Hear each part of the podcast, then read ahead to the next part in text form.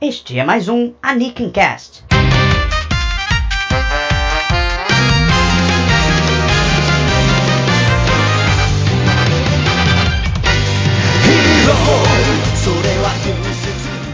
Sejam bem-vindos a mais um Anikin Cast. Star, nós estamos de volta essa semana, não é mesmo? Pois é, a gente demorou um pouquinho mais do que a gente esperava, mas estamos de volta aqui, falando mais uma vez de Bakuman. O que acontece é que a gente não tá com periodicidade definida, não é? Infelizmente, a minha agenda não tá tão agradável nesse final de ano, mas o importante é que a gente tá colocando a Anikin Cast aí online, e é isso que vale. E o tema da semana é bem interessante, vamos falar sobre misoginia em Bakuman, um tema que uh, recentemente foi muito comentado aí, mas vamos falar daqui a pouco. Antes, eu gostaria de introduzir os convidados dessa desse podcast de hoje. Para começar, uma pessoa que já participou de alguns Anikkei que é o Fábio. Beleza, pessoal? Sou o Fábio da Sam Magazine. Tô de novo aí. Outro querido Amishi, que já participou do Anakin Cast antes, o Darko. Oi. Eu adoro essas introduções, pessoas falam uma palavra só e acho. É, você sabe. Ah, enfim, né? Tudo bem, mas tudo bem, beleza. Ah, queria saber quem eu sou, lendo o post aí. Já tô de saco cheio, senão vai ficar participando de podcast, ficar falando quem eu sou. Ai. Valeu, famosão. Valeu. Isso aí, mano. Humildade. E para completar a mesa, como o assunto dessa semana é misoginia em Bakuman, a gente tem que trazer uma opinião feminina, não é mesmo? Ué, porque pra, pra chamar a Valéria, todo mundo fechou o cu, né? Caralho. Valéria, você está escutando isso aqui provavelmente. Espero que esteja. E você sabe que eu te chamei pra esse podcast, tá? Mas. A Valéria aqui, o podcast é de 5 minutos. Mas a presença feminina desse podcast é a Dri. Olá, uh, vocês provavelmente não sabem quem eu sou e provavelmente eu vou continuar sem saber. Oi. Que beleza, pessoas. Perceba que todo mundo vendo o podcast é muito simpático, né? Um pessoal muito acolhedor. Eu não sou ninguém na, na night do podcast, nem do anime, nem. Eu fui editora da Neotalk por duas edições. Mas, como eu já havia falado, o assunto dessa semana é misoginia em Bakuman. Nós temos aqui pessoas com opiniões bem diferentes sobre Bakuman e sobre o caso de misoginia em Bakuman. Então, vamos rapidamente para os comentários extras e já volta com a discussão sobre misoginia em Bakuman.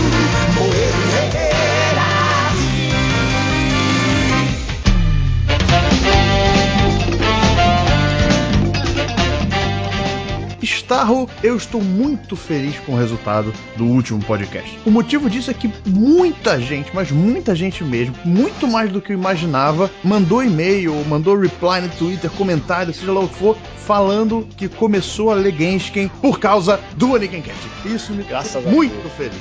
Muito feliz mesmo. Vocês não sabem como eu tava preocupado desse podcast não ser bem aceito. A pior coisa que pode acontecer é a indiferença, né? Ninguém mandar um e-mail pra, pra você, ninguém, ninguém dizer que se interessou por Genshin ou, ou pior, dizer que pelo que vocês falaram, esse mangá é um saco, eu não vou ler. exatamente o que aconteceu. O completo oposto, isso me deixou muito feliz, cara. Foi o podcast mais baixado da história do Nickencast. Tudo bem que não é tão grande assim, mas mesmo assim é uma conquista, porque o meu mangá favorito, como vocês provavelmente perceberam, quando acessam o Anikenkai e escutam o próprio Anikincast. Então, muito obrigado a todos vocês que ouviram o Anikincast, gostaram de Genshin, gostaram do próprio Anikincast, comentaram, mandaram e-mails. E não deixem de mandar e-mails para esse podcast também, porque ele tá polêmico e a gente tem que ouvir a opinião de vocês também botem no comentário, mandem reply no Twitter, seja lá o que for, não é mesmo? É importantíssima a participação de vocês nesse podcast que a gente está fazendo aqui agora. Mas antes da gente entrar nele, vamos falar um pouco sobre a temporada a nova temporada de animes está estreando neste exato momento que nós estamos falando aqui agora. Esse podcast está vindo na sexta-feira, já tem uma leva de estreias e mais estão vindo aí na próxima semana.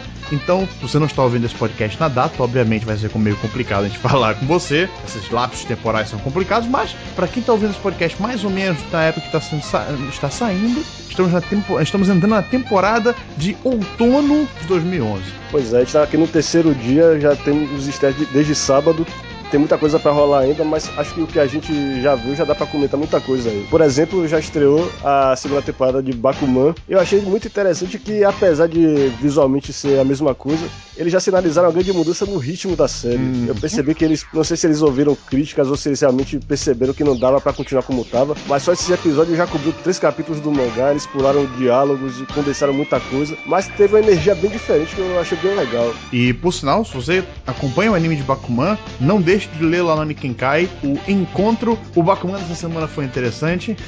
que eu posto lá, provavelmente a cada episódio ou a cada dois episódios, sempre tem um post novo sobre o que passou. E é legal trago curiosidades, né? E mais informações, e que pode comentários sobre a produção do anime e detalhes mais técnicos além da história, não é? Então acho bem legal. É, se vocês puderem ler, agradeço e não deixe de comentar também. Estamos no vigésimo encontro agora. O vigésimo encontro foi sobre o primeiro episódio da nova temporada. Então, confiram lá. Pois é. E além de Bakuman, a estreia mais importante desse fim de semana foi a nova série de Hunter x Hunter. Eita. Pois é, muita gente ficou decepcionada porque esperava que fosse a continuação do anime anterior, que já tinha tido 92 episódios, contando com os OVAs, mas eles realmente fizeram o que fizeram com Fullmetal Alchemist, foi começar desde o começo. E justamente por isso, eu acho que quem não teve eh, alguma exposição a Hunter x Hunter antes, que não viu a primeira série, vai, provavelmente vai gostar muito mais do que quem já viu, porque no meu caso, eu só vi todos os defeitos, as coisas que ficaram faltando em relação à primeira série, porque dessa vez eles pegaram dois capítulos do mangá, dois ou três, equivalente a três episódios do primeiro anime e colocaram num só. Cortaram personagens importantes, cortaram cenas, eh, motivações, inclusive. Calma que isso a gente não pode dizer ainda. Pode ser uma decisão da direção do, do, do anime, né? É, pois é. A gente tem que esperar mais algumas semanas para ver se, é, qual é a direção que ele vai seguir. Mas, no meu caso, a minha expectativa é quando eles vão alcançar a parte onde o outro anime acabou, que foi o arco Grid Island, e começar a saga atual das Chimera Ants, que foi a mais longa que é, acabou recentemente no Japão. Porque é bom lembrar que Hunter x Hunter voltou a ser publicado na Shonen Jump esse ano, nesse segundo semestre, inclusive, não foi? No segundo semestre? Hum, foi no segundo semestre. É. E depois de um hiato bem grande, qual foi, quanto tempo foi esse último hiato? Esse hiato já durou mais de um ano. Olha só. Né? Então, assim, há um ano não tinha nenhum, nenhum capítulo de Hunter x Hunter e agora voltou, terminando esse arco que foi o mais longo da história de Hunter x Hunter. Foi. E voltou com tudo. Voltou com dois tankobuns que saíram em dois meses. Espero que a JBC publique logo, porque a saga das Quimera Ants está chegando já ao clímax, que eu achei muito bom. Não sei se vocês vão concordar comigo. Mas, é, outra coisa é, que é importante ressaltar nesse anime de Hunter x Hunter Hunter é que enquanto o primeiro anime de Hunter x Hunter passava às seis e meia da noite, esse passa às 10h45 da manhã, se não me engano. Isso quer dizer que é, é, um bom horário, com certeza eu acho que vai ter uma audiência legal, mas o problema é que a expectativa desse horário é você só avisar a violência pro público. É o que, tá, é o que aconteceu com o Toriko, infelizmente. O anime de Toriko, todo, todo o sangue tá sendo tirado, todas as mutilações e até, até mesmo as criaturas não podem morrer do mesmo jeito que morrem no mangá, uhum. e eu acho isso bem chato. Vamos ver como é que eles vão tratar isso em Bakuman. Bakuman não, desculpe. É, não, Hunter, Hunter, Hunter. Pois é, em Hunter x Hunter isso pode ser ainda mais problemático porque os arcos que vêm mais adiante, como o Grid Island e principalmente o arco Chimera Ant, são muito violentos. Tem uhum. muitas mortes, muitas mutilações, muito sangue. Acho que o pessoal vai ficar chocado com os volumes quando chegar aqui no Brasil. Outro anime que estreou é, nesse final de semana foram do, dois animes, na verdade, que eu simplesmente não recomendo vocês a verem. Que o C ao cubo, não é? Horrível esse anime, horroroso. Eu conheço pessoas que gostaram, mas pessoalmente eu não consegui passar de 6 minutos do episódio. Mas tudo bem, eu respeito quem gosta desse negócio, mas eu pessoalmente acho uma completa porcaria. Não devo fazer post do Anikin Kai sobre, porque essa temporada eu tô com uma filosofia de fazer post só sobre as coisas que eu gostei. Uh, de repente eu faço um post só reunindo todos que eu não gostei, dando uma leve explicação do porquê que eu não gostei, só pra não deixar as pessoas sem. referência, mas. E o outro é o Fibrain, que apesar de não ser tão ruim quanto o seu Cubo, na verdade, nem um pouco ru ruim, vou dizer assim, só não me agradou muito a temática, achei completamente cretina e não me deu vontade de continuar vendo o anime. Mas nesse caso eu até recomendo que vocês assistam o primeiro episódio para ver se gostam ou não. Mas eu não vou continuar assistindo. Eu consegui ver o episódio inteiro, pelo menos. No, no Céu Cubo, nem isso eu consegui. É, o Céu Cubo, eu tive uma resistência um pouco maior que a sua. Eu cheguei na marca de 17 minutos, que eu não isso? aguentei mais assistir, porque tinha uma cena insuportável que a menina tava destruindo o apartamento do pobre do protagonista enquanto ele tava na escola. Eu pensei, não, isso não, isso não é possível que tenha gente que acha isso engraçado. Porque pra mim é sadismo você ver uma coisa dessa, você vê. Eu não sei nem qual é o apelo que aquela que essa personagem tem que ter. Se ela é burrinha, se ela é. Ela é loli, mano. É, pois é, É loli, ela só loli. É loli. É, eu não devia ter visto porque eu não gosto desse tipo de anime que tem o carinha com harém e as meninas vão caindo do céu na casa dele. Essa menina, por exemplo, ela vem numa caixa e vai pa- um cubo e vai parar na casa Ela não dele. vem num cubo, ela é o. Ela é o cubo. É. É, é, Meu Deus do céu. Eu confesso que eu só vi esse anime por um único motivo, que era quase a mesma equipe que fez Bakato Test. Eu também. Porque Pois é, se não mas- fosse nem isso, eu não teria visto esse anime. Mas eu vi, É. aguentei seis minutos, seis minutos de episódio e parei. É, agora o Firebrand, por outro lado, eu achei um pouquinho mais interessante, porque ele, pra começar, ele me atraiu por causa do pessoal que faz, né? O diretor de Unichi Sato, Uhum. que fez Kaleido Star, as primeiras temporadas de Sailor Moon e também o Arya, que eu adoro. E o- a roteirista é uma veterana, Mayuri Sekijima, que trabalhou em Cyber Marionette e Shurato. Eu nunca mais tinha visto nada escrito por ela. Eu gosto dessa combinação desses dois. Agora, o Firebrand tem um problema que é um anime que é. Ele parece que é bobo de propósito. Ele parece que se passa no mundo que todo mundo dá valor demais a quebra-cabeça. É por isso que eu falei que era cretino. É isso, parece que tem um- todo um clube enorme na escola de gente que só fica fazendo quebra-cabeça. E tem pessoas inteligentíssimas que, em vez de dedicar a inteligência delas para outras coisas, acham que a melhor coisa que você pode fazer é resolver quebra-cabeça no, no seu mini, no seu celular, no seu minigame. E o interessante também, uma coisa meio bizarra, é que parece que os, que os personagens têm codinomes baseados em gênios da, da- que realmente existiram. O protagonista parece que ele é o sucessor de Einstein É. e vai aparecer um Galileu. Eu não me lembro bem dos outros dois, mas é que tá. Einstein e Galileu, eles deram grandes contribuições pra ciência. Eles, não- eles não eram famosos pelo talento pra decifrar quebra-cabeça. Einstein, inclusive, não conseguiu solucionar o quebra-cabeça que o protagonista teoricamente soluciona no, no anime. Então, porra, sabe, a premissa do anime é que não me agradou muito. Mas no geral ele é bem feito e pode render uma boa história. Mas eu pessoalmente não vou continuar assistindo. Não sei vocês, Davi, vai continuar vendo? eu vou continuar pelo menos. mano. O segundo episódio eu vou ver. Agora, outro problema que eu achei também é que o character design é meio feinho. É, bastante meio genérico, né? Mais do que genérico, é feio mesmo. Me Lembrou um pouquinho daquele desenho Buck que passava na Band. Não gostei Outro anime que estreou dessa vez, trazendo uma legião de fãs de volta à telinha do computador ou da televisão, lá onde você vai ver o seu anime, foi Fate Zero, uma, um prequel que veio antes de Fate Stay Night, aquele anime relativamente famoso, relativamente não, bem famoso, que conta a historinha da Saber lá, que eu nunca vi, não quero ver. E eu. Mentira, eu não quero ver não. Eu quero ver ainda um dia, mas não vi ainda. Eu sei que muita gente vai chiar por eu estar falando isso, mas eu nunca vi Fate Stay Night. Porém, eu conheço a reputação desse anime, das suas personagens. E vou dar uma chance a esse anime que tá saindo agora. Eu vou ver o primeiro episódio. Já ainda não vi. É um episódio duplo, né? Tem quase 50 minutos de duração. 40 e pouco. E parece que tecnicamente está impecável. Você já chegou a ver, está? Cheguei. Eu vi o Fate Stay Night no Animax, foi bem prejudicado por uma dublagem ruim, com tradução tenebrosa que traduzia, por exemplo, Senpai como grandão.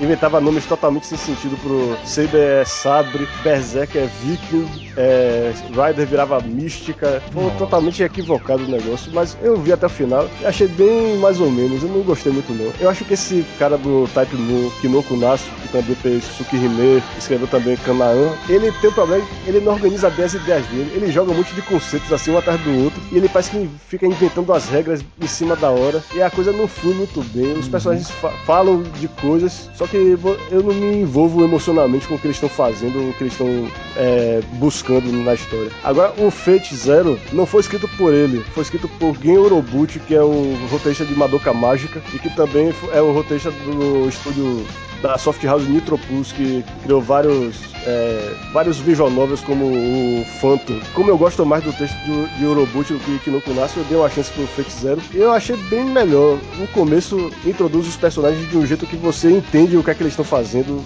o que é que tá em jogo naquela disputa lá pelo Santo Grau. Ele introduz cada facção e o que, e o que elas estão querendo. E, mas eu acho que o apelo é bem maior pra quem viu o Fate Stay Night, porque você vê personagens que os caras mencionam só pelo nome ou que apareciam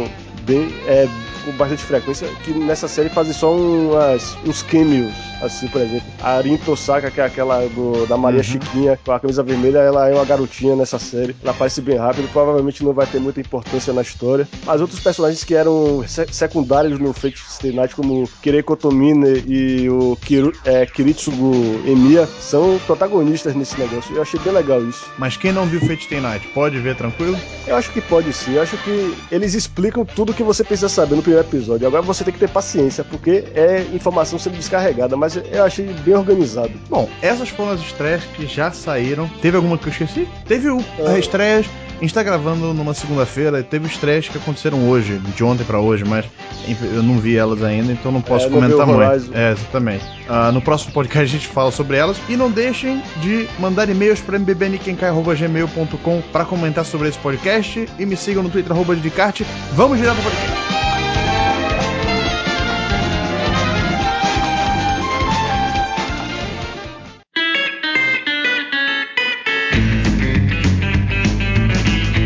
Bakuman, pra quem não sabe, é um mangá que trata da vida de dois meninos, o Mashiro e o Takagi, que têm um sonho de se tornarem mangakas profissionais. M- Opa, mangakas profissionais. E quem não sabe o que que é um mangaká, a gente traduz. É um autor de mangá, quem escreve e desenha, ou escreve ou desenha, tanto faz, mangás, certo? Quem não sabe o que é mangá? E quem não sabe o que é quadrinhos? E quem não sabe o que é o Japão? Não, isso aí já é, como é que é? É conceito primitivo que a gente considera pra quem tá ouvindo o Anakin Cat. Mas, de qualquer maneira, ah, esses dois garotos eles querem se tornar mangas, mangakas profissionais e não em qualquer revista. Eles querem tentar ser mangakas na principal revista sobre mangás do Japão, a Shonen Jump. Que eu também não vou falar o que é a Shonen Jump, porque aí já é demais. Mas é onde é publicado Naruto, One Piece, todos os mangás de sucesso. Falou. Pois é, e o próprio Bakuman é publicado na Shonen Jump, e portanto é um mangá feito por homens e de um ponto de vista estritamente masculino. E por causa disso, algumas pessoas acham que ele acaba se enveredando muito pro lado do machismo e acaba cruzando a fronteira pra misoginia. E é isso que a nossa convidada Adri vai explicar. Se quiser, pode até falar da- etimologia da palavra misoginia para o pessoal entender de onde é que vem. Pode falar mais antes, é bom lembrar que o Bakuman, só pra dar um histórico legal, foi- começou a ser publicado em 2008 e atualmente tem 15 volumes ou 14. 15 volumes. 15 volumes. Já saiu o 15 já? Saiu. Beleza, então tem 15 volumes. Dri, palavra é sua, vou explicar para os nossos queridos ouvintes o que, que é misoginia. Misoginia é a crença de que as mulheres são inferiores. É o desprezo por elas como seres humanos completos, como iguais aos homens. É acreditar que o machismo é o ódio e desprezo às mulheres. A misoginia consegue, é, ela é um afastamento ainda maior. Hum, e é isso.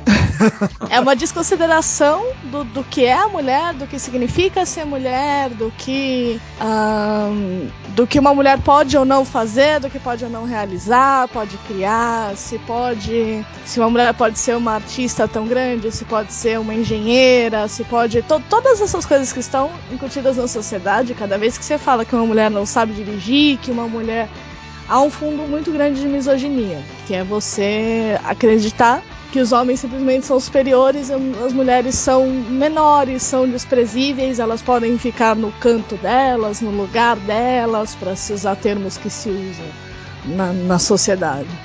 Na minha opinião, a maior diferença entre machismo e misoginia seria que o machismo seria ah, vangloriar demais o sexo masculino, enquanto que misoginia seria o desprezo do sexo feminino. Entendeu? É, é inferiorizar o sexo feminino. Um- o, o machismo, o alvo do próprio machismo é o homem. Já a misoginia, o alvo é a mulher. Entendeu? É, exatamente. Mais ou menos. as- É complicado de entender, mas. É, é por aí. As duas coisas estão interligadas Uhum. e uma. A misoginia ela é mais, mais difícil de você perceber, porque ela é uma, uma questão mais sutil, porque ela é mais comum. O machismo ele é mais, mais agressivo. Você percebe ele mais agressivamente. A misoginia ela, ela tá ali, ela tá em, em praticamente todos os, os lugares. E, é um, de forma um pouco mais sutil. Você tem um desprezo pelas mulheres que não. Ah, eu não sou machista, mas você tem que ver que a mulher não faz tal coisa. Esse é o, é o fundo de misoginia que, que é muito comum. É, um exemplo é, por exemplo, quando.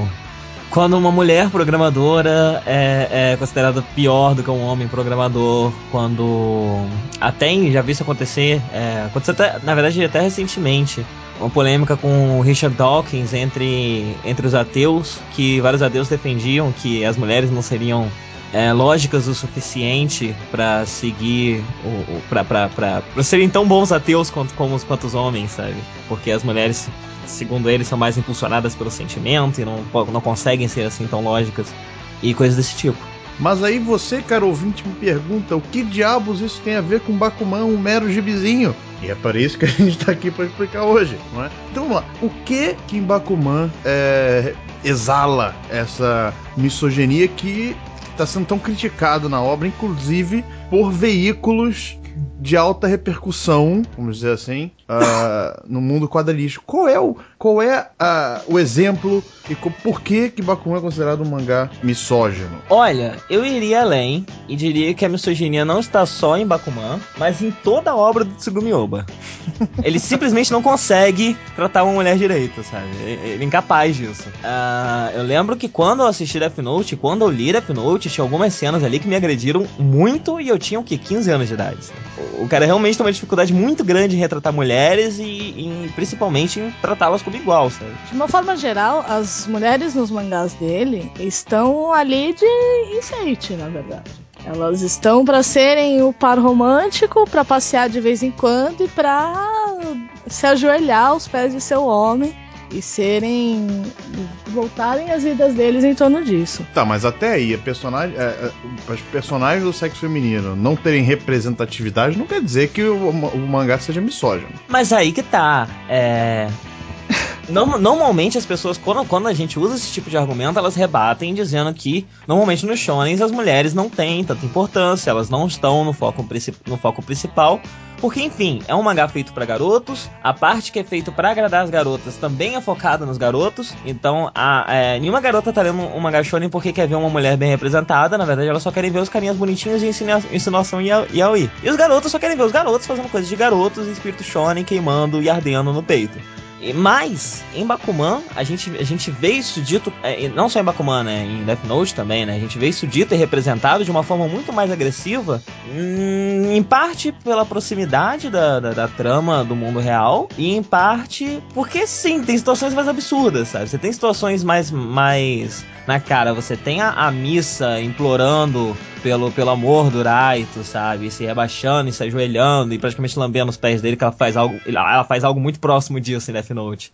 E o problema, por exemplo, você pode ter uma situação na qual as mulheres não estão lá. Isso, ok, é um mangá para meninos, não sei o que, não sei o que, as mulheres não estão lá, ponto. Mas em Bakuman, elas estão lá e elas estão lá sendo agredidas. E os personagens, os personagens principais, há diálogos voltados em torno de como ser um homem é importante. O mangá é literalmente. Ele, ele fala que é sobre o sonho masculino. Porque ser um homem é importante, porque os homens sonham muito grande, precisam ir atrás de seu sonho e não sei o que, enquanto as mulheres ficam atrás colocando o tapete vermelho para eles seguirem, servindo de sei lá, animadoras de torcida para eles. Agora, essa expressão do romance masculino vem do, do termo japonês otokonoroman.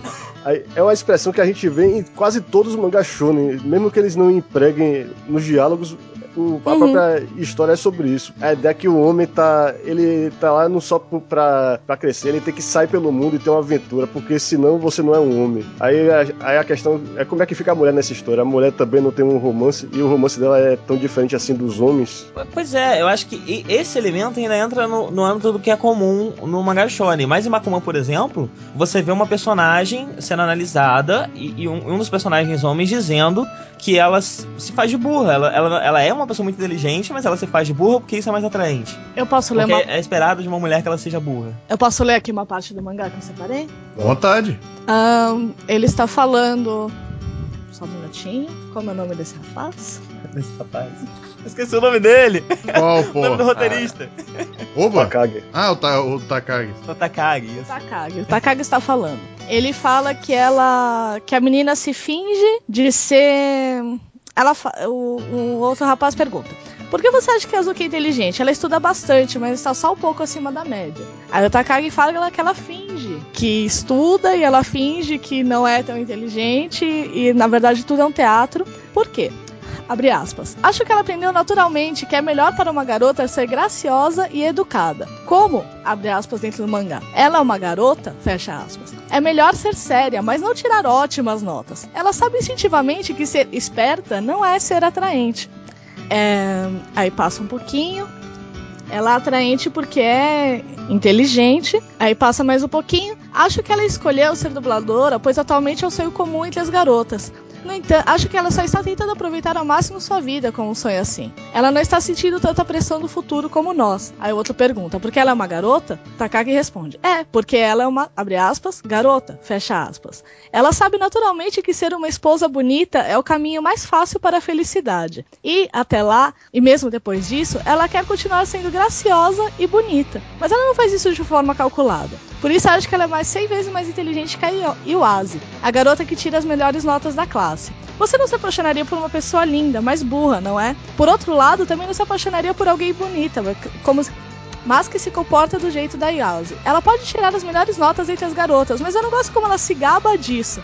Chego até a achar que ela é idiota. Ou seja, eu acho que eu não tenho muito o que falar depois disso. Ele ele rebaixa as mulheres, ele representa as mulheres como sendo mais inteligente, como a mulher perfeita sendo a Yamato Nadeshiko, né, a esposa doce e bonita, que deve ser doce e bonita e que se ela for inteligente é melhor esconder isso, porque uma mulher não precisa ser inteligente, ela precisa ser doce e bonita para ser uma esposa ideal. Mas aí vem a questão da própria sociedade japonesa que uma, uma, o Bakuman ele se, ele se propõe a ser um mangá bem verossímil em certo ponto. Então, não é nem verossímil, é realista, vamos dizer assim. Não é real, é realista. Presta atenção nessa diferença. É um mangá que ele tenta ser realista. Acho que o Fábio pode falar melhor disso, mas é, uma, é um aspecto da sociedade japonesa que não é que o Oba ele, te, ele esteja querendo. Tá, não, não vou falar que ele não que ele fala bem das mulheres, não, ele não faz, não faz boas personagens femininas. Mas eu acho que essa questão da, da é, desse machismo, principalmente nessa, nessa parte do mangá, é porque é só um reflexo do que, que é a sociedade japonesa. Mas então por que, que a gente vê isso mais ressaltado nas obras do Oba do que em outros mangás shonen? Por que, que você não vê um discurso tão tão descarado assim. Talvez por causa do realismo. Oi? Talvez por causa do realismo. Na verdade, o que acontece? A gente tem essa visão do Japão mas lá também existem os movimentos feministas, lá também existe a visão de que a misoginia é uma, é uma questão existente, é uma questão perigosa muitas vezes. Também é, as, todas as mulheres ganham menos, é uma coisa tabelada por lá, elas ganham uma fábrica, por exemplo, elas vão ganhar menos do que todos os homens. Existem pessoas lutando contra isso, existe um pensamento de que isso não é certo. Existe um pensamento de que não é isso que você vai ensinar para as crianças. E quando você faz um, um mangá, por exemplo, um Naruto da vida, existem mulheres fortes, existem mulheres profissionalmente bem-sucedidas, que têm seus que têm seus sonhos e alcançam seus sonhos, e os sonhos delas são tão importantes quanto os sonhos dos homens. Talvez não, não seja o caso de todas as mulheres de um mangá shonen qualquer, mas existem exemplos assim. Eu acho que o que eu vejo em Bakuman, o que eu vi no, nesse primeiro volume de Bakuman, eu nunca vi em mangá nenhum. Talvez com exceção de Death Note. E eu acho que nem Death Note não, não, não vai tão longe. Ou seja, eu, é, um, é uma questão muito forte, é uma questão que para mim é além da, da questão da sociedade japonesa. Eu já li muito mangá na minha vida, eu já teria visto antes. Acho que só em Hentai se trata tão mal as mulheres quanto Bakuman. Não, é, o, o que eu ia dizer é que eu tenho uma teoria bem pautado em nada, já que a identidade do Oba é bem. Bem pautado ah. na, na, sua pura e mera opinião. Sim, porque, na verdade, em, nem, não só na, na, minha opinião, pautado em fatos que nem são fatos de verdade, porque ninguém sabe exatamente quem é um Oba. É. Mas. é. É. Uhum. É, né? Mas de qualquer forma, ele sendo ou não quem dizem que ele é, que é o maluquinho de Totemo Luckman, eu suspeito que ele seja um cara mais velho que ele, não, que ele já tenha talvez seus 50 anos, ou algo assim. Então, não que isso justifique, mas que talvez explique essa visão que a gente pode dizer que até mesmo pro Japão é bastante antiquada, o discurso dele é bastante antiquado. Talvez seja pela idade dele, talvez a gente não veja isso tanto em outros shonens porque os autores são mais jovens, estão na casa dos 30, alguns dos 40. Gente, talvez por isso que a gente não veja isso no One Piece, não veja isso no Naruto, a gente tenha personagens um pouco mais bem tratados. Mas é só uma teoria pautada em absolutamente nada, sabe? Não, não, não é, é não é, não é uma teoria errada, até é pertinente. Agora, a questão é a seguinte: no caso de Bakuman, o maior problema é, que eu vejo nesse caso não é esse, esse discurso, por exemplo, é, é justamente ele ofen- ofender em certos pontos, né? Como a Adri ressaltou ali. Porque o que o, que o Bakuman realmente quer passar não é a, a- a ofensa à mulher, entendeu? Tudo bem, ele quer passar uma vangloriação do sexo masculino, certo? Ele não quer. No, no Bakuman não foi feito pra desmerecer as mulheres. Só que o que, que acaba acontecendo? Acaba acontecendo uma consequência. O, o desmerecimento das mulheres em Bakuman acaba sendo uma consequência da vangloriação do sexo masculino. Mas o meu ponto é que ele existe. Esse desmerecimento das mulheres, ele existe. A misoginia está lá. É, em momentos desnecessários. Você não precisa ter um discurso é, como esse que a Adri leu pra exaltar o sonho masculino que é tratado num shonen. Mas não é só nesse discurso, a gente tem outros discursos em Bakuman que são Sim, muito mas mais esse, por exemplo, relevantes. esse, por exemplo, é perfeitamente gratuito. E não é só isso, não tá só no primeiro volume. No segundo volume a gente tem uma situação ridícula, que as duas garotas estão lá na casa do Takagi, babando o ovo dele, sabe? Depois, mais pra frente, quando o Takagi se casa com a. Qual é o nome dela? Yoshi. Yoshi. Então, quando eles casam com ela, ela. Ela é colocada abaixo em talento dele, sabe? Ela é colocada quase como uma piada. O sonho dela é colocado quase como uma piada é, perante o sonho dele, sabe? É uma, é, é uma diminuição que não é necessária pra você é, ressaltar o sonho masculino, ressaltar o sonho dos garotos. Agora, esse diálogo do, do segundo capítulo, que é Takagi marchando no terraço e Takagi dizendo a opinião dele sobre garotas e tal. O problema é, que eu acho que o ponto de partida dele é que Takagi tava querendo dizer pra ele, pra Mashiro, qual é a ideia dele de inteligência. Talvez a intenção original do diálogo fosse falar um pouco sobre inteligência é, emocional, de relacionamento, só pra mostrar que você, ser, você tirar nota boa como Iwase não é pra ele o que ele acha que é inteligência. Ele quis dizer que, que Azuki tem outras qualidades além de, ser, de tirar nota boa. Só que nisso, quando ele foi falar as características dele, o que ele acha que é bom em Azuki, aí ele acabou ressaltando o que não devia. Exatamente. é esse, é, Foi o que, Acho que- foi o que eu percebi. Quando eu li a primeira Então. vez, era justamente isso. Era, era uma discussão sobre inteligência. Em momento nenhum eu tava achando que era um desprezo ao sexo feminino. Quando eu li a primeira vez. Exatamente, exatamente, porque vocês têm uma leitura masculina. Eu, como uma mulher, eu li isso e falei como assim. Foi a primeira coisa que eu pensei. Exato, mas aí você, aí você vê que você, é, a gente tá jogando aqui com quem lê isso percebe que é uma coisa misógina. Agora, no meu caso, quando eu li isso lá em 2008, entendeu? Eu não. Eu, eu olhei aquilo em momento nenhum. Aqui, esse diálogo, naquele primeiro momento, me pareceu algo desmerecedor do sexo feminino. Muito pelo contrário. Eu, eu coloquei aquilo ali como algo muito natural, principalmente colocando onde é que estava sendo narrada a história. Entendeu? Eu achei Então, era- mas agora você consegue perceber? não, há sim um toque de misoginia, mas é isso. Aí e vem da deficiência do autor em construir personagens femininos. Eu acho que vem também da Entendeu? deficiência do autor de manter as ideias dele dentro dele, sabe? Não tem por que ele assim, manter as ideias dele. Não, a ideia dele é ali não era fazer um discurso. Ele Oi? botar o que ele como, quiser. é, como autor, Não, ele sim, tem então, que peraí, só falar. Rapidinho, só um minuto, só um minuto, só um minuto, só um minuto. Não é que a intenção dele ali era, era exatamente agredir as mulheres, era sim fazer um discurso sobre inteligência. Mas essa ideia pra ele é tão natural que ele acaba in- in- incutindo ali, sabe? Embutindo ali na- no discurso. Assim como é tão natural na sociedade que as pessoas leem e não veem. Aposto que tem um monte de mulher que lê e não vê também, porque é um discurso da sociedade. Olha, uma mulher precisa ser bonita e é uma boa esposa. É um discurso da sociedade. Você não precisa ser inteligente e você não precisa ser nada. Você É, só então, precisa ó. ser gostosa, sabe? É isso que ele tá falando. Se ele tá falando que existem outros tipos de inteligência e não sei o que, tudo bem. Mas ele está sendo misógino enquanto fala isso. É, Eu acho Isso. que a ideia dele pra esse diálogo, pra para essa descrição que ele deu da Azuki, é mais é, é mais é, tem esse tem esse lado misógino porque eu re- realmente eu também acho que o autor ele tem um, um problema com mulheres, né? E isso daí ele já deixa bem claro já até em outros trabalhos dele. Sim. Mas é, é que nesse ponto em, em específico, tá certo que ele bota essa ideia de que ele não gosta muito de mulher. Mas o que ele tá falando é de uma coisa que acontece muito no Japão, né? Que é a- as meninas que eles chamam de buriko, né? Que é as meninas que se fingem de bonitinhas porque é mais cômodo, porque é mais fácil você viver desse jeito.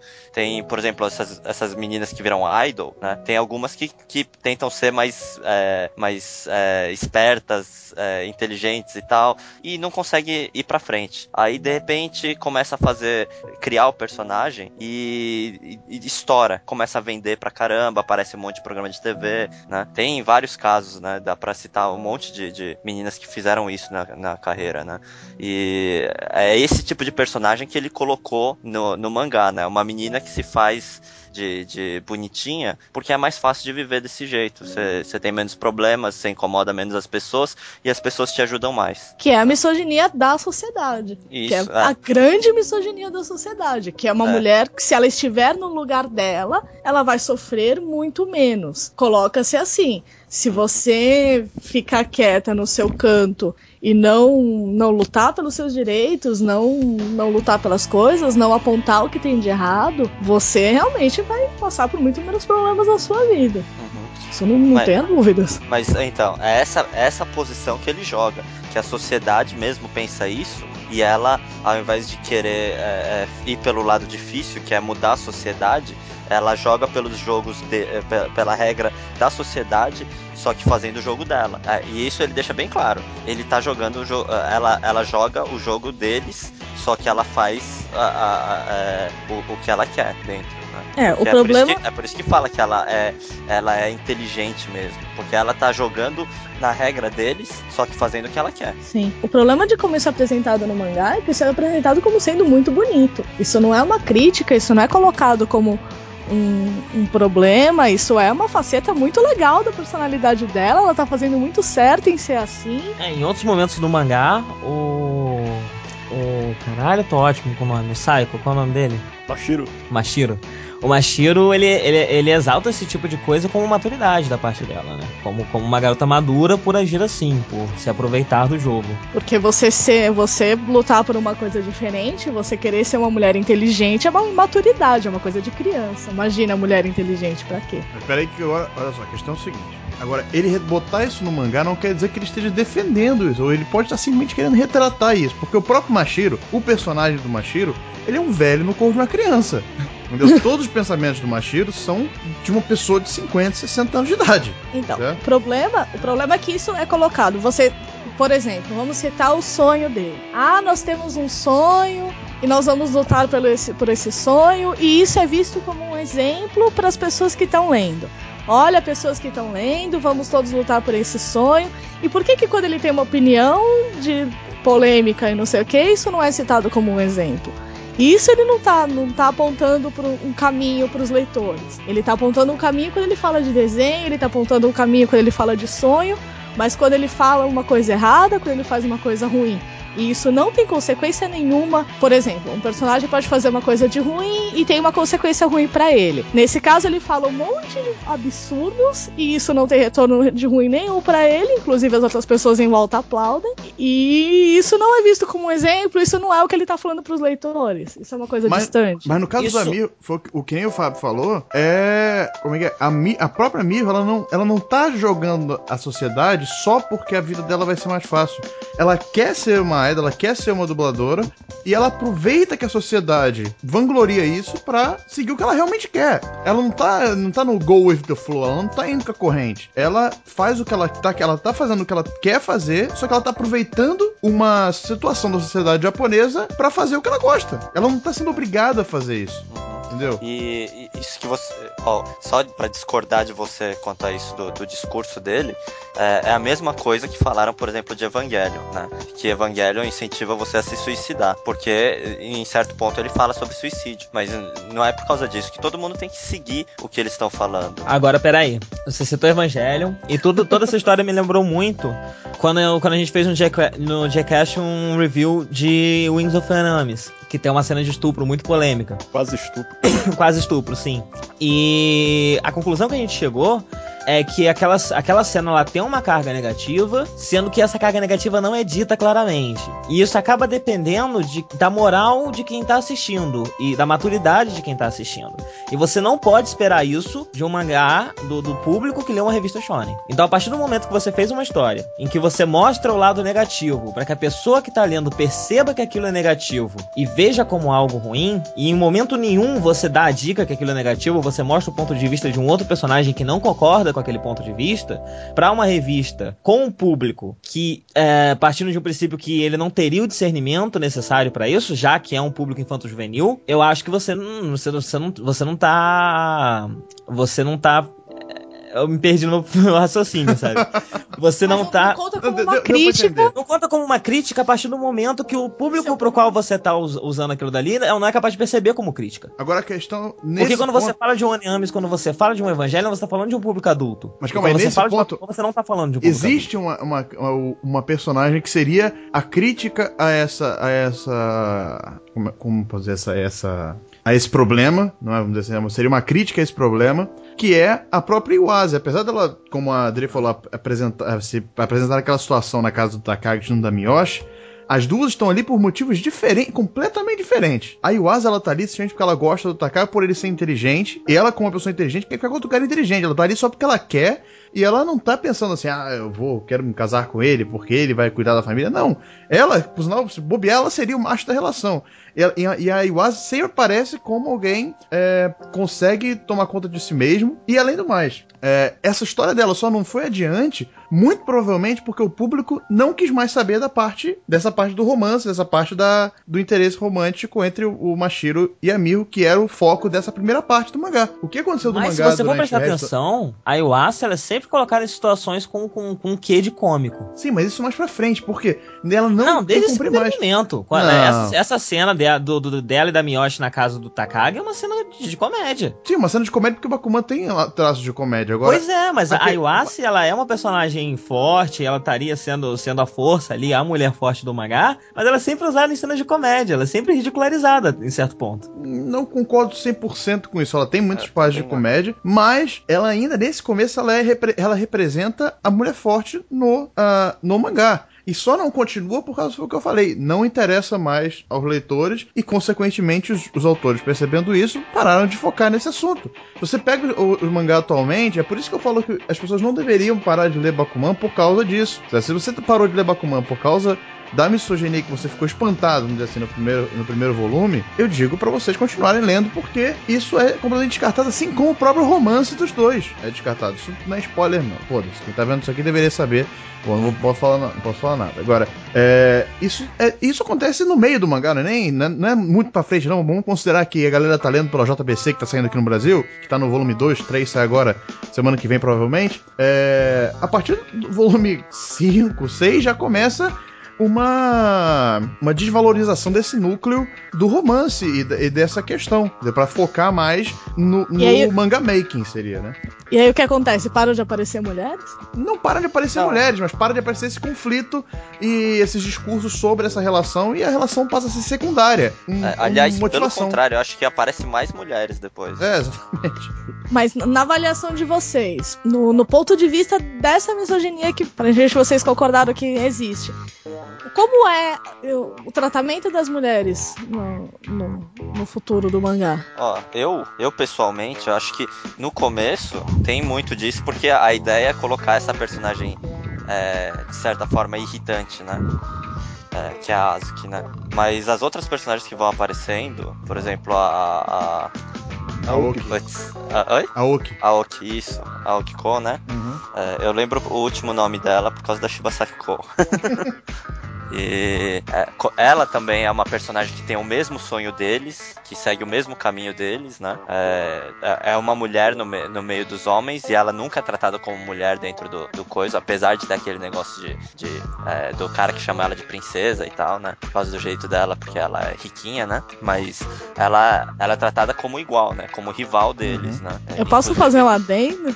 Ah, Ela não é tratada como mulher, ela é tratada como igual. é. Rest Tá, my tá, case. tá. Ah, tá. Não, agora olha só. Ai, ai. Não, olha só. Tem, in- inclusive, agora vamos. vamos é... Não. Tá, então, ela não é tratada como mulherzinha, igual a Azuki que é tratada como mulherzinha. Eu acho assim, que é- melhor você não tentar se explicar. Não, é. Não, olha só. é o que- o- Eu vou falar o sabe, seguinte: todo, todo mundo- numa- a partir do- é, no futuro o romance para de ter tanta importância, mas sempre que uma mulher aparece, o modo de tratar a mulher flutua entre a neutralidade e a ofensa. Que isso? Ou é neutro, ou Não. Não, cara, olha só, Não. no próprio, no próprio, da, no próprio Aoki, vamos considerar lembrar, teve um arco no mangá, e agora me perdoem se vocês não leram isso, é, em que ela, ela tem uma queda de popularidade do mangá dela e aconselham ela a botar, simplesmente botar pants, botar calcinhas no mangá, certo? Isso atrairia os leitores, né? Porque seria uma mulher, uma mulher botando calcinha no, manga, no, no mangá. Ela, no primeiro momento, ela cede a isso, ela fala assim, ah, vou, vou botar porque pare, parece que é a única solução que eu tenho no meu negócio, mas ela percebe que não e ela vai contra todo mundo que tá falando que ela tem que ser e fala assim, não vou botar essa porra no meu mangá, entendeu? Inclusive, acho que no próprio volume 2, eu acho, no, não, não sei se é no volume 2 não, mas tem uma hora que, o tempo todo, ela, ela não se submete tanto assim ao, ao desejo. Apesar dela seguir o sonho de escrever numa revista voltada para homens, voltada para garotos, ela tem as ideologias dela e ela não, não, não vê isso como um empecilho para ela, sabe? Ela vai à luta e vai embora. E ela não é desprezada por isso. Então, a Aoki, os momentos de neutralidade estão em alguns pontos da Aoki, mas ela tem alguns outros momentos também que não, não tá exatamente nela, mas com as coisas que acontecem em volta, em volta dela e da forma como isso é colocado, que são tanto quanto ofensivos, sabe? Até essa parte mesmo das calcinhas. Todo o mangá tá tratando isso como besteira dela, sabe? Ela é a única que, que tá, tá indo contra isso. E, e, em vários outros momentos também, sabe? Não, mas aí é, é Você tem, você tem um gol do Top Stalker e. Entendeu? Aí é, do, aí é da questão do, do, próprio Shonen, porra. É, é questão do que... próprio Shonen, mas é, é, não, é aquela coisa. O, o, Oba, o Oba ele denuncia contra ele mesmo, sabe? Então, sempre que ele faz qualquer coisa que às vezes outros autores também fazem, você fica com o pé um pouco atrás porque o cara pega pesado muitas vezes. Então você acaba julgando ele mais do que um outro nesse, autor qualquer. Nesse caso, inclusive, eu acho que foi uma homenagem ou referência a Mizuki Kawashita, que escreveu o 100% Murango, né? Porque ela botava a calcinha no mangá dela e foda-se, entendeu? O botava e bota calcinha. hoje. É, exatamente. Ela é bonita. O mangá é sobre calcinha, né? É o tema do mangá. Agora... Entendeu? Ou seja, para mim isso foi uma referência a isso. Então, é, é muito. Uma crítica, na verdade, né? Não sei se foi crítica, não. É, foi uma referência. Não pode dizer que foi crítica. Não vou dizer que foi uma crítica, porque, sinceramente, na minha opinião, eu acho que o Oba, em certo momento, ele concorda com isso, tendo em vista alguns eventos recentes do mangá que eu não vou falar, que aí já é sacanagem. É, mas, é bom, é, mas é bom falar que nesse arco que a Oki tem um pouco mais de destaque, que ela tá com essa dificuldade com o mangá dela, eles mostram os dois lados da coisa, que ela começa a se aproximar aproximar um pouco mais de Takagi, que tá tendo problema também para colocar personagens femininos no mangá dele, de escrever direito. Acho que isso mostra que qualquer ator jovem, qualquer autor jovem de mangá tem essa dificuldade. E é ali, mais no caso deles, que eles têm pouca experiência romântica. Acho que pelo que mostra de Aoki lá, eu nem sei se ela tem, já chegou a ter um namorado na história. Na história. Não, não vamos história em spoilers, mas. mas é, não, não, não, mas, a, mas dá a entender que ela já teve. Não. E dá sim, cara. Não, no, no, quando, ela, quando ela conversa com o Takagi, ela fala. Ela, ela fala, não, eu já, já saí com alguns, só que dentro da cabeça ela fala, né, que falou aquilo só pra não, não falar que não tem experiência nenhuma. É, então minha, Porque minha como, é, como autora de, de mangá romântico, não ter experiência romântica nenhuma é, seria ponto negativo para ela, né? É, eu, eu acho também que o que eles mostram como uma característica positiva no, nas personagens femininas no mangá, por, Miyoshi, por exemplo, é a ideia de aceitar o, os homens, pelo menos o, o, namorado, do jeito que ele é. Porque quando mostra aquela situação de Iwase e Miyoshi na casa de Takagi disputando ele, o que mostra é que Iwase é uma, é uma pessoa que tá querendo mudar ele, quer, quer que ele seja do jeito que ela quer. Hum. O cara que se dedica aos estudos e que vai virar um funcionário importante de uma empresa e ganhar muito dinheiro e ser o marido dela. E Enquanto quando ela o Miyoshi vê... tá lá, tá lá pra apoiar, os, pra mostrar que aceita que ele seja um mangaka, que ele é apoia aposte no sonho dele, mesmo que não seja a coisa mais segura do mundo e que tenha todos os riscos que você pode imaginar. E quando ela vê que o Takagi não vai seguir o que ela quer, ela simplesmente manda foda-se, valeu, tchau, segue sua vida, entendeu? Eu mas, mas, a Miyoshi é uma garota que em um certo ponto do mangá praticamente desiste do sonho dela para apanhar o sonho do cara. Sim. O que é não, um problema. É, não, eu não, eu não vejo tanto por esse lado. Ela não tem um sonho. Ela simplesmente está é. procurando alguma coisa para fazer, algum sonho, uhum. porque ela vê o, o, o, o, todo mundo tendo sonho em volta dela, a Azuki, os dois moleques, então ela pensa, ah, eu também quero ter algum sonho. Ela mesma ela fala isso, né? E aí ela procura alguma coisa para fazer, só que no final das contas ela, ela fala, não, o meu sonho é o sonho de vocês se realizar, né? Que também não é nenhuma beleza de exemplo. Né?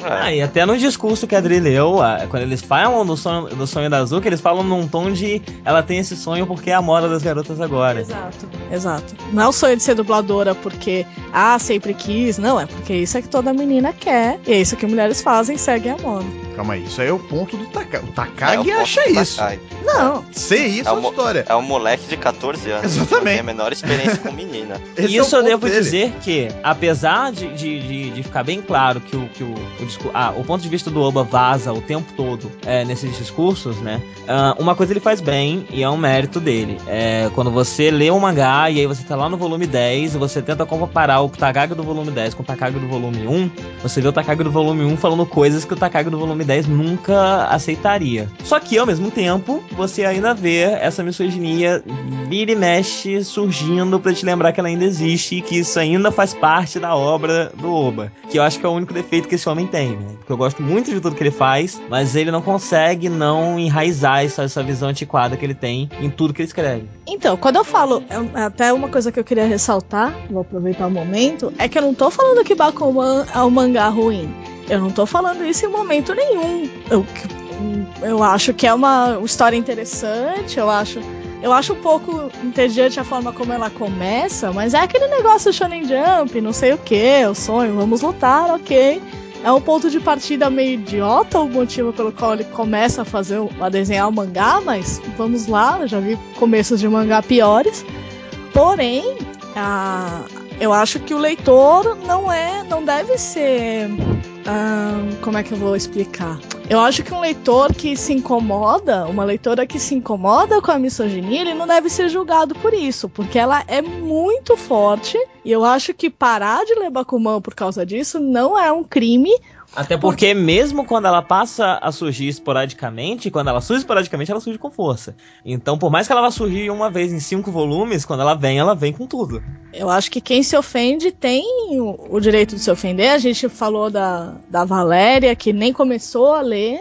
E eu provavelmente não vou continuar lendo, apesar de ter acesso, porque é uma coisa que me incomoda muito. É um, é um peso. Você coloca o quanto você se incomoda na balança e o quanto o mangá é bom. O mangá é muito bom, mas isso me incomoda muito. Então não é do meu interesse continuar lendo. Eu acho que, como vocês concordam, é, também enxergam esse ponto, por mais que ele melhore não sei o que, se uma. Pra quem tá, tá acostumado com as leituras de feminismo, eu recomendo pra todo mundo. Existe um, um preconceito muito grande. Ah, meu Deus, feminista, uma mulher de barba, não sei o que. Não é assim, eu recomendo pra todo mundo que pesquise um pouco, que leia um pouco, porque é uma questão muito muito forte na sociedade. Toda mulher já foi mais de uma vez desprezada porque a mulher foi deixada de lado, foi. Eu acho que o isso existe no mangá e isso me incomodou. Eu não não julgo mulheres que continuem lendo, homens que continuem lendo, gente que acha lindo, mas eu preferi não levar pra minha vida independentemente da qualidade do mangá. Agora, Dri, é um outro diálogo do mangá que eu acho que é tão polêmico quanto esse discurso de Takagi Hum. é quando a mãe de, Ah. de Mashiro tá querendo. Ela é contra ele ser um mangaká porque isso acabou com a vida do tio dele. E, E é aí terrível, o avô né? dele fala que o avô apoia o sonho dizendo que mulheres têm sonhos que os homens têm sonhos que as Isso- mulheres não entendem. É o que você complicado. achou desse diálogo? Então, o que eu acho é o seguinte, ela tá tentando ter um pouco de bom senso, tentando enfiar um pouco de bom senso na cabeça do menino. Inclusive, essa história toda do tio é muito surreal, né? Eles simplesmente fecham lá o apartamento, todo mundo muito rico pra Não, não, conseguir isso- ter um isso é- apartamento. é- é- isso. Tá, isso deixa eu falar. Não tem problema. Não, é. É, não, é porque eu ia, eu ia soltar um spoiler. Mas deixa eu falar. Ah, tá. Bom, mas enfim, eu, eu achei uma parte meio ficção científica. assim, Então né? entenda, eu vou dizer É, o seguinte. no Brasil, talvez sim. né? É. Ah, não, mas imóvel é muito caro no Japão. Não, eu vou, eu vou Não, deixar não, claro é, negócio aqui. Deixa, deixa. É É, uma característica do autor também, ele meio que repescar coisas que ele aconteceram no passado e explicar no futuro, tá? Então, Não, eu só não pra deixar. Não tem problema, foi apenas um, um adendo. E, e ali ela tá. O filho dela tá perguntando, é uma coisa importante, é uma coisa que vai afetar todo mundo. Eu não acho que seja o papel de ninguém falar, ah, você não vai fazer e ponto. Eu acho que nenhuma mãe deve falar isso pro sonho do filho. Mas eu também acho que você se ela tá falando existem motivos, e os dela estão muito claros, existe um histórico mostrado muito claramente no mangá sobre o assunto, sabe? Ela perdeu um membro da família nessa história, não, não foi qualquer coisa. Ela obviamente não tem o apoio do marido, porque é mostrada a relação super complicada que eles têm. E quando ela fala um negócio pro filho, as mulheres, os homens têm sonhos que as mulheres não conseguem entender, sabe? Sendo que tava todo mundo lá quando o cara morreu por causa do trabalho, sabe? O que que tem de absurdo ela não querer isso pro filho dela? O que que tem de absurdo ela não ah, o que, que tem de feminino nisso? Sendo que na verdade é uma preocupação que qualquer pessoa que tivesse passado pela mesma coisa teria. A gente é muito feito das experiências anteriores, uma coisa que aconteceu com um familiar nosso. Sei lá, eu tenho um tio que morreu de tanto tomar Prozac. Se meu filho começa a tomar Prozac, eu vou pensar duas vezes se aquilo é a melhor coisa, sabe? E isso no mangá não, é tratado, é um momento de vilania da mãe, sabe? Que quer impedir o filho de um negócio que é obviamente tão bom, obviamente tão bonito, é o sonho masculino. Como que ela ousa ir contra isso, sabe? Olha, eu. É, é Eu vou Explicado no mangá. Eu vou, dessa, eu, Ah, eu vou defender falar. essa, eu vou eu, eu vou defender essa cena um pouquinho mais do que a anterior. Porque eu questiono muito o realismo de Bakuman, né?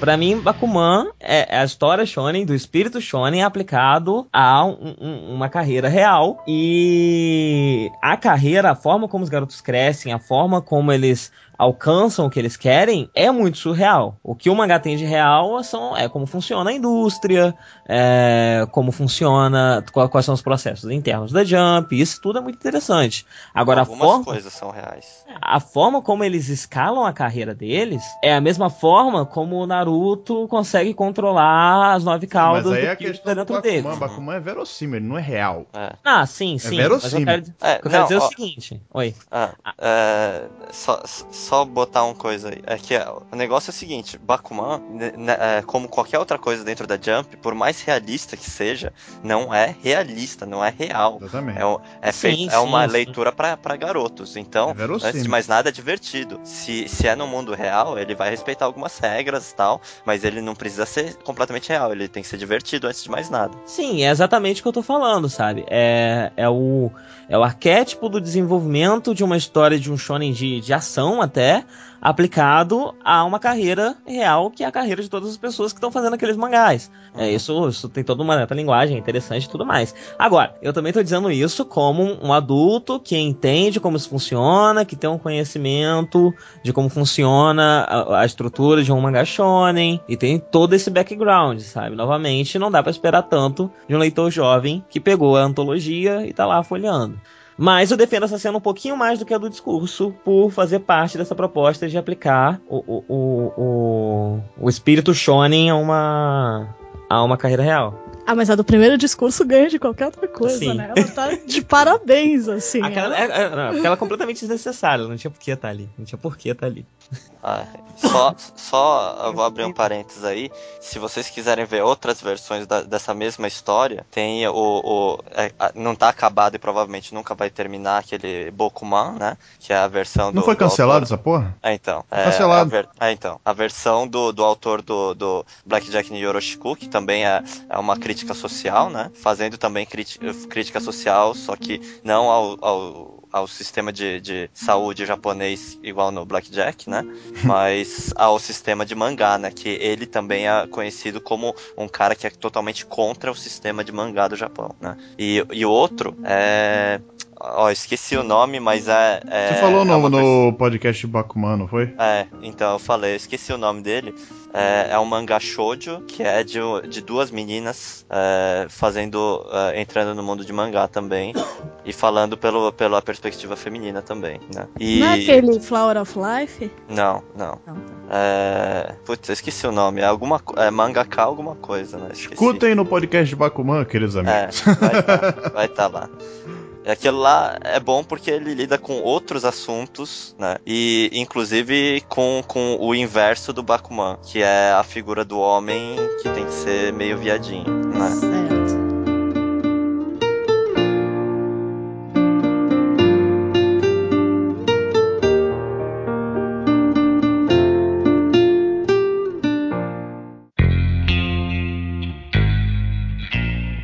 Bem, como vocês podem ver, Bakuman é um mangá que gera certa polêmica e esse assunto que a gente resolveu tratar aqui hoje é mais polêmico ainda dentro de todas as polêmicas que Bakuman é, consegue gerar. A gente poderia ficar aqui durante dias e dias discutindo, infelizmente nosso tempo não dá para isso, mas acho que a nossa discussão ela conseguiu é, dar um, um apanhado geral de ambos os lados, de quem uh, concorda que Bakuman é um mangá exageradamente misógino, das pessoas que acham que isso é um um problema menor no mangá e que não deveria ser motivo para uh, ah, o repúdio ao mesmo, assim, repúdio total mesmo. o que eu tenho a dizer é que quando eu penso em misoginia em animes e mangás, eu penso naqueles extremos, como aqueles animes hentai dos tentáculos lá, que as mulheres só estão lá pra ser estupradas ou explodir. E Bakuman pra mim é uma explodir? coisa Explodir? Eu nunca é... li esse nome. não, você não vê a lenda do demônio? É, literalmente. ah, pois é. Aí eu penso em misoginia em animação, eu penso né, é, nesses extremos e Bakuman é algo tão distante disso que eu acabo não percebendo essas coisas. Eu acho que pelo olhar de uma leitora ou de algum leitor que, se, que, este, que, tenha mais, que seja mais sensibilizado a essas questões, essas coisas saltam mais aos olhos do que aos meus. Mas quando eu falo. Mas eu acho que misoginia, para mim, é muito mais forte, por exemplo, em animes como Capt é, Captain Harlock, que tem. Um, os vilões da série são um exército de mulheres, de vegetais que tem forma de mulheres. E os, e os heróis são os piratas, que são quase todos homens, só uma mulher. E o próprio protagonista diz coisas como a ambição de um homem é diferente da ambição de uma mulher. É quase uma prévia desse, dessa frase do avô de Mashiro, o Bakuman. E as mulheres naquela série são todas. Quando elas perdem, elas não simplesmente perdem, elas são humilhadas, elas têm as roupas delas são rasgadas, elas pegam fungo. É e, é, também nas obras de Leiji Matsumoto, como por exemplo o Gun Frontier, que passava no Animax, que tinha uma personagem chamada, como é o nome dela? Sinunora, que todo episódio ela,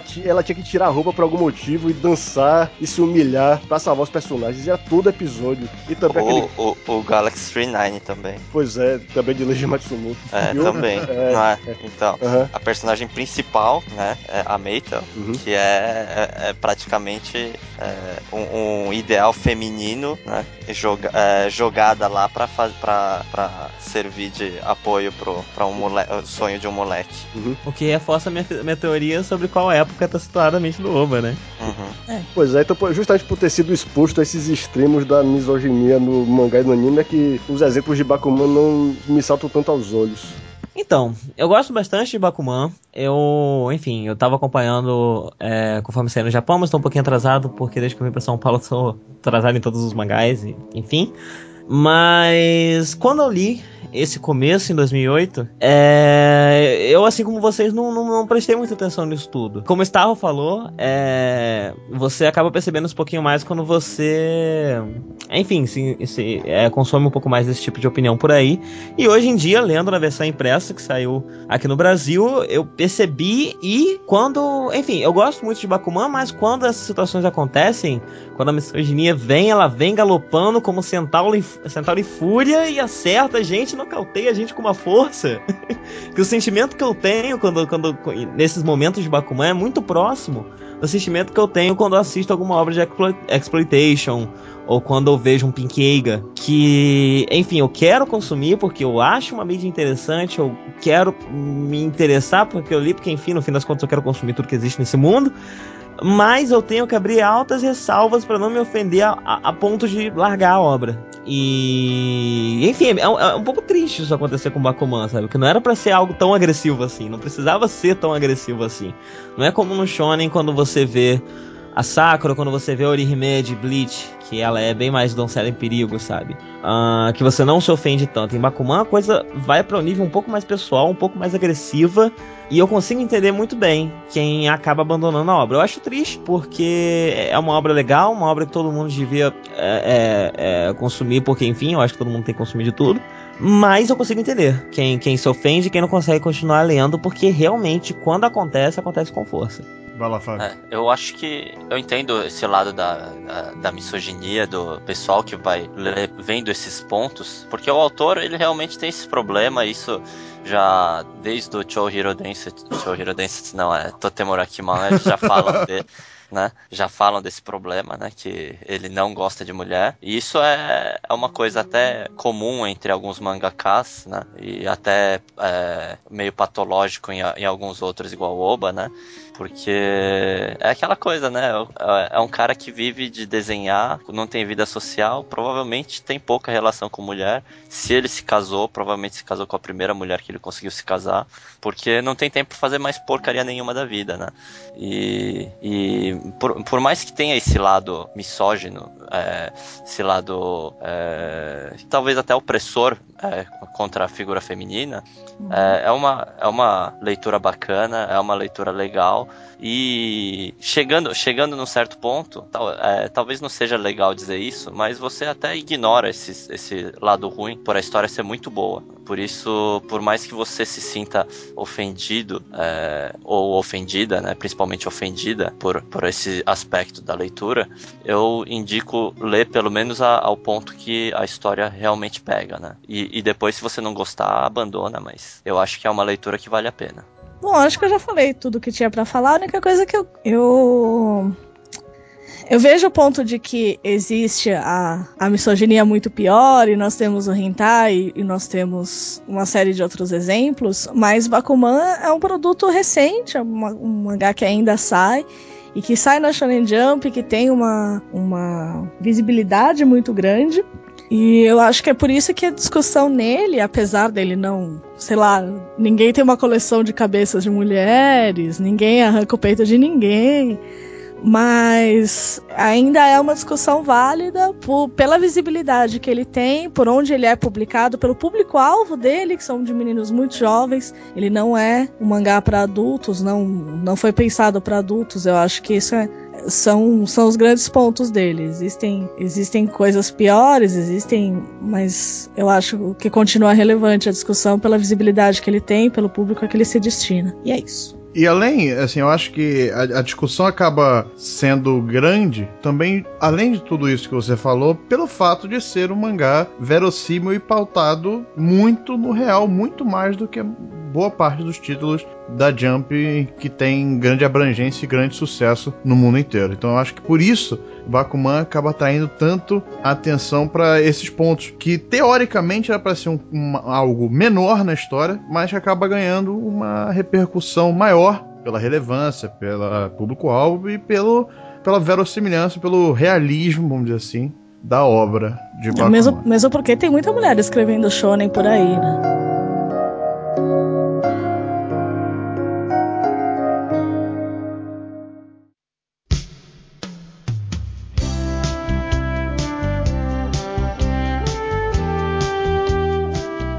Isso aí, nós vamos ficando por aqui nessa, nesse novo programa da Cast. Bakuman deu o que falar e a gente tentou aqui trazer os dois pontos os dois lados da moeda para o nosso ouvinte, porque apesar de a gente não ter conseguido chegar a um consenso que seria impossível, porque essa é uma discussão de dias e dias e dias que a gente poderia estar aqui para poder chegar a alguma coisa, algum tipo de consenso, a gente conseguiu, eu acho que, apresentar bem os dois lados. Quem acha que Bakuman é extremamente misógino, quem acha que é uma coisa menor na obra e que não deveria ser condenada por causa disso. Pois é, pessoal, foi um prazer mais uma vez falar aqui com vocês. Muito obrigado por baixar nisso aqui. Muito obrigado aos convidados. E para mim foi uma surpresa porque eu esperava que um tema polêmico desse já essa discussão bem acalorada, com muita gritaria, talvez uns palavrões, uns xingamentos aqui e ali, mas foi bem civilizado. Todo mundo aqui acho que se portou muito bem. Eu queria agradecer pelo convite. Eu mesmo, eu não sou nenhuma especialista, nem em questões de gênero, nem em Bakuman, mas eu espero ter conseguido trazer alguma coisa da discussão para vocês. E foi bastante divertido, queria agradecer, e é isso. Ela também queria dizer que ela tá no GCast número 152. ah, é verdade. E é o que tem a Catherine. Estou no Jcast sobre o jogo de PS3 Catherine, e no Jcast 152. Vão lá e baixem. Eu estou em algum outro antes que eu não sei qual é. E é isso. Eu queria dizer que eu estou nos outros 151 Jcasts. Não 151, talvez eu não esteja em uns dois ou três, ou um. E eu também queria informá-los que nós estamos em um loop infinito e que é a, a, a instância número 11.536 que a gente repete a última meia hora. Obrigado. Eu quero agradecer o pessoal do Anikin Chest, né, o Diogo. eh, Acertei? Ah, acertou, olha só que. Acertei. O Diogo Starro. e e foi, foi uma discussão bacana, foi uh, tudo muito legal. Apesar do, do, de- do trauma que eu tenho com esse tipo de assunto, né? Mas, né, é que eu tava numa lista de discussão com o Alexandre e a Valéria, né? ah, nossa! que piada! Gravar a segunda vez uma piada é uma desgraça. e é isso, pessoal. Você viu como consolo eu ri de novo, sinceramente. Valeu, Eu, pessoal. tava- eu já não tava querendo fazer de novo. Valeu a todos vocês que ouviram até aqui. Não deixem de mandar e-mails comentando esse assunto que é bem polêmico para mbbnikenkai.gmail.com. Pode me seguir no Twitter também, arroba Didicart. Seguir essa galera toda que tá aqui, menos o Starro, como eu insisto em falar todo podcast, até ele conseguir um Twitter pra galera poder seguir. Valeu, pessoal. Até a próxima. Peraí, peraí, peraí. Silêncio, silêncio. Passa sem CQ aí, tá?